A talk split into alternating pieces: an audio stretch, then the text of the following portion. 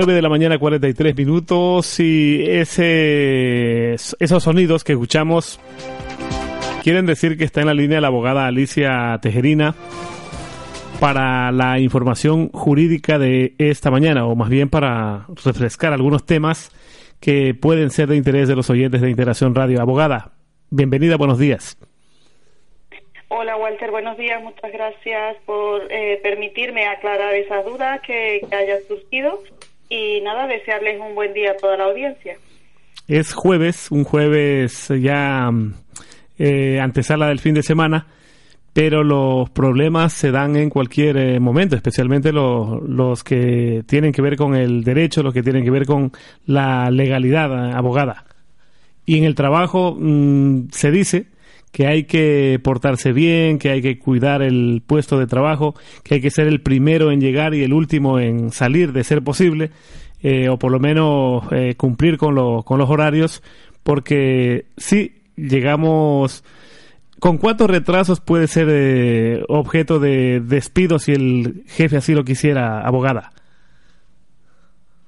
Bueno, vamos a ver, estamos hablando de por la, los despidos disciplinarios.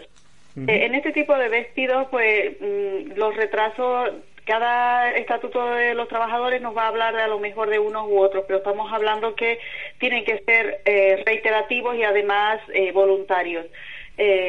pues habrá que contar, se hace un, se hace un, una media del último mes y eh, habrá que ver cuánto perjudica la jornada, pero estamos hablando de que normalmente más eh, unos tres retrasos no pueden contar como una falta, entonces eh, ya nos, nos pondríamos a hacer los cálculos para, para el despido disciplinario en el supuesto de faltas por faltar al trabajo. Entonces dependerá del reglamento del convenio si tiene la empresa, si no el, el del convenio colectivo del sector y en caso de que no lo hubiera recién nos iríamos a lo que dice el estatuto, pero como ya sabemos, eh, casi todas las empresas están eh, bajo algún convenio colectivo.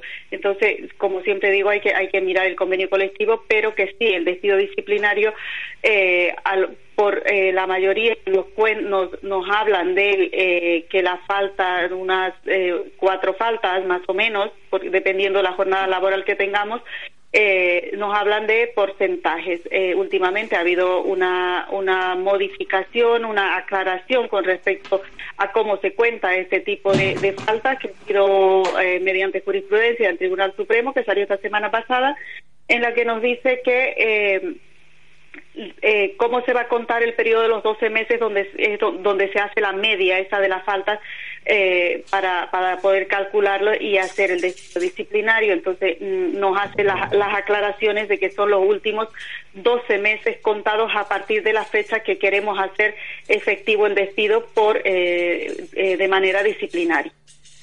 Abogada, pero además también hay que hay que decir que eso se puede comprobar porque es obligación del trabajador y es obligación también de los empresarios de hacer firmar la entrada y la salida. O sea que eh, si llego, si tengo mi horario de entrada a las 8 de la mañana, pero yo llego 8 y 20 y eso queda reflejado en un documento porque, bueno, por lo menos aquí eso es lo que se recomienda y o se exige a los, a los empresarios. Bueno, eh, la obligación es del empresario. Eh, de, tener, porque al, final, porque la carga de la prueba va a ser para el empresario. Si él quiere despedir disciplinariamente a un trabajador porque haya faltas registrativas, pues tendrá que probar de que efectivamente esas faltas han existido. Por tanto, eh, si te lleva algún registro a la hora de entrada, si hay que marcar alguna tarjeta a la hora de entrada, algún tipo de, mm, de, situaciones en las que se pueda comprobar de que efectivamente ese trabajador ha tenido o las faltas o los retrasos.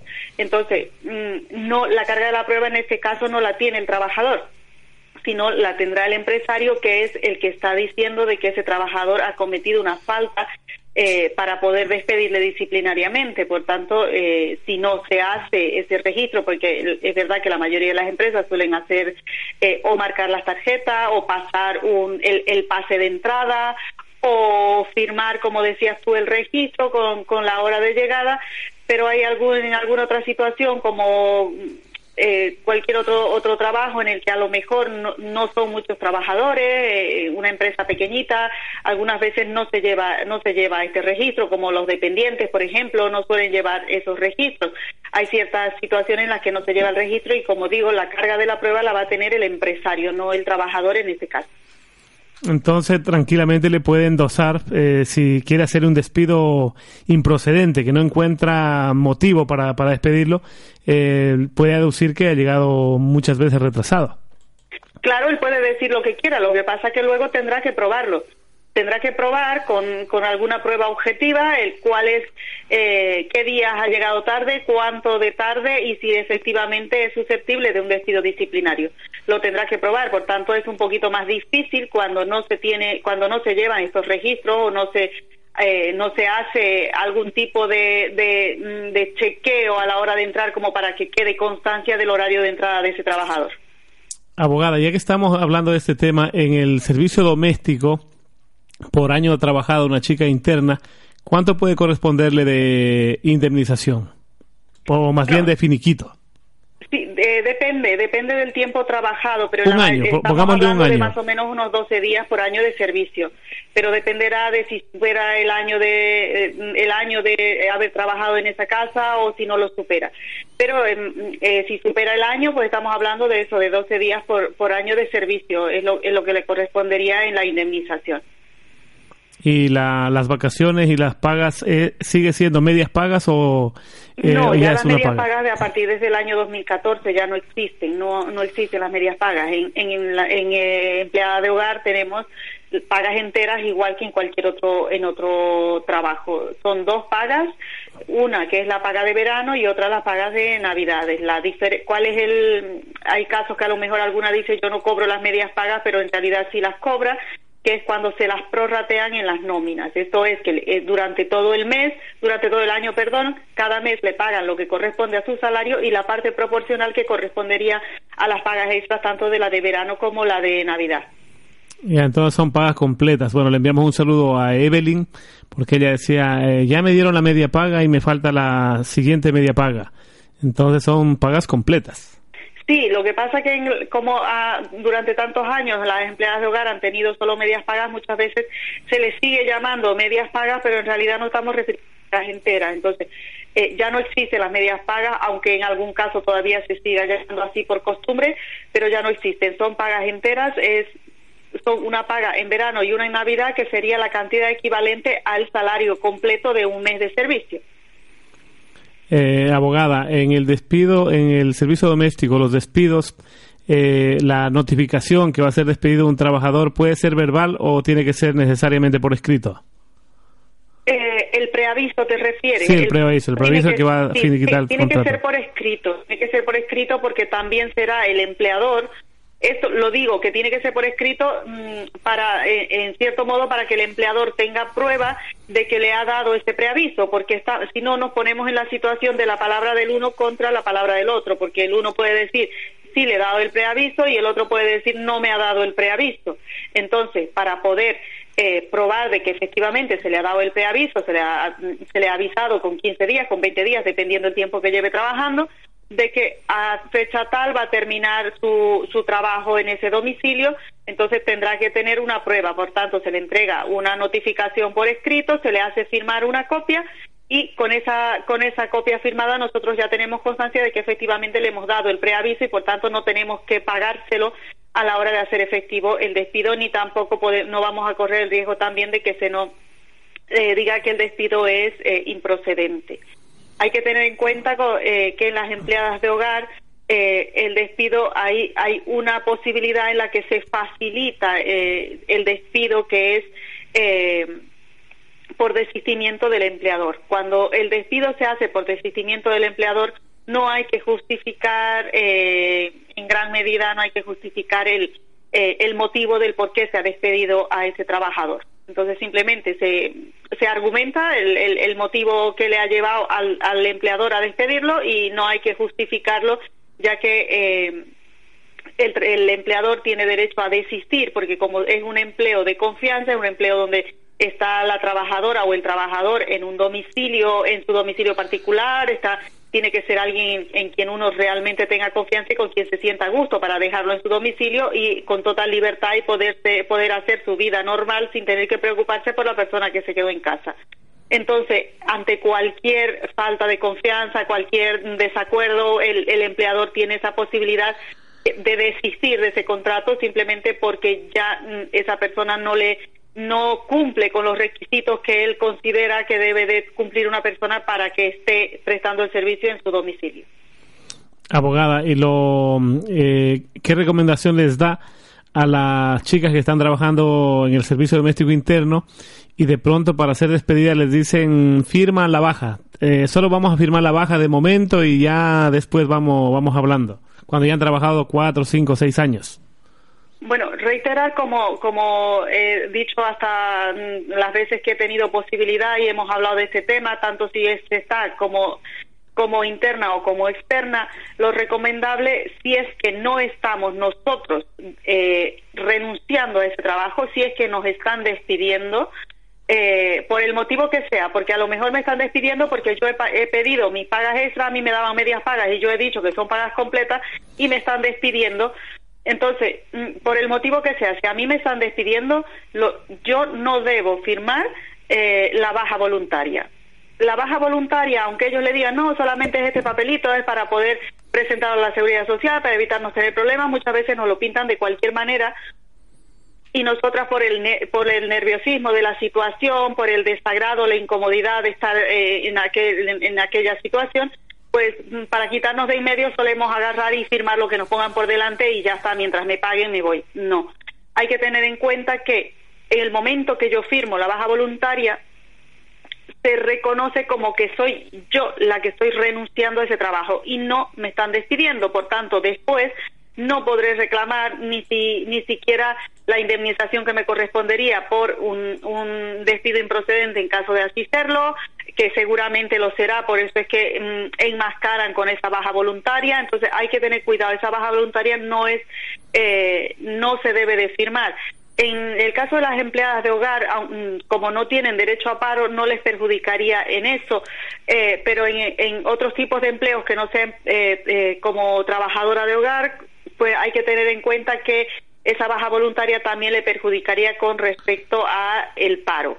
Y tener en cuenta que la persona que esté con la primera tarjeta de residencia, la que es de un año, eh, la que la ha solicitado por arraigo y está con esa primera tarjeta de un año, si renuncia al trabajo que ella, al contrato de trabajo que ella ha presentado para sacar su, su tarjeta de residencia, puede perder la tarjeta de residencia. Entonces también hay ese agravante. Una persona que tiene su primera tarjeta y la ha sacado por arraigo social, ha presentado un contrato de trabajo para poder acceder a ese arraigo, no puede renunciar, no puede abandonar, ella no puede renunciar a ese, a ese contrato que ella ha presentado para sacar su tarjeta.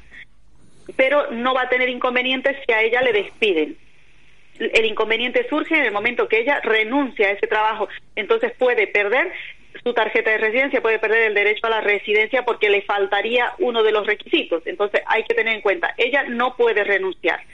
Por el contrato ese normalmente lo, lo que se exige es un mínimo de un año, por tanto, si a ella en, en ese periodo de un año no la despiden, pues tendrá que terminar ese contrato de un año. Una vez que ha vencido ese contrato, sí ya puede buscar otro, pero no puede renunciar sí le pueden despedir y eso no le va a perjudicar con respecto a la tarjeta. Ella tendrá que seguir buscando otro trabajo porque habrá que cotizar el tiempo mínimo, pero no le va a perjudicar con respecto a la tarjeta si la despiden. Y sí le perjudica si ella renuncia, así que hay que tener en cuenta también eso. Abogada, otra pregunta. ¿Qué debe o qué tiene que hacer una trabajadora del servicio doméstico interno cuando tiene que ir al médico? Eh, quizás no tenga una, una dolencia así notoria, pero quiere realizarse algún chequeo médico. A ver, todos tenemos derecho a la asistencia sanitaria, por tanto, pues tendrá que solicitar el permiso correspondiente. Cuando pida su cita, pues tendrá que solicitar el permiso y tendrá que hacerse dar un justificante de haber asistido al centro sanitario para presentarle a su empleador, para que se pruebe efectivamente que ya ha estado recibiendo asistencia sanitaria y no se ha ido de paseo o se ha ido de compra o lo que sea. En el tiempo de trabajo. Por tanto, pues eh, al salir del, del médico, en, en recepción del centro de salud donde ella vaya, pues pide su justificante mm, de, de haberse, haberse en fecha tal, haber recibido prestación sanitaria en aquel centro, centro de salud. Eh, puede o hay algunos casos en los que piden permiso directamente mm, unas horas por el tiempo que van a ir al médico o pueden pedirse toda esa mañana para poder ir al, al médico y tendrán que presentar el justificante.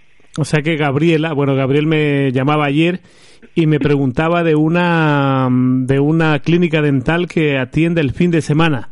Dice, le digo, pero pide permiso a tu a tu jefa y ve de lunes a, a viernes. Dice, no, es que no me quiere dar permiso.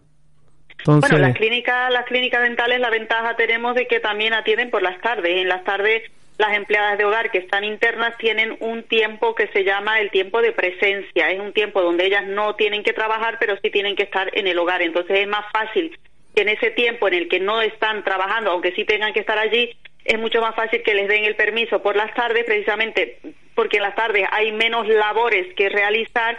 Es más fácil que les den permiso por las tardes que por las mañanas, que algunas veces eh, se nos complica más, pero que si es para asistencia sanitaria tienen derecho a que se les dé ese permiso. No van a estar toda la semana yendo al médico a menos que padezcan alguna enfermedad grave, pero sí eh, hay la obligación de darles permiso para recibir asistencia sanitaria. Abogada, son las 10 en punto. Eh, como siempre, queremos agradecerte tus recomendaciones, tu participación y Dios mediante esta tarde nos vemos por aquí. Pues sí, esta tarde estaré por allí por la radio a pasar consulta a las que las que haya, a las personas que haya hoy. Y, nada, pues agradecerte a ti por brindarme la oportunidad de poder aclarar esta, esta situación porque al final eh, yo también he estado en esa en esa situación como como de las empleadas de hogar que estamos hablando. Entonces pues me toca bastante de cerca y, me gusta que poder darles la, información necesaria para que la gente pueda al final defender los derechos que, que tiene en este país Abogada, estos cortos, ¿dónde los podemos volver a escuchar? Se pueden volver a escuchar en mi página web en www.tejerinabogados.com. Lo dicho, abogada. Buenos días y hasta más tarde. Hasta luego.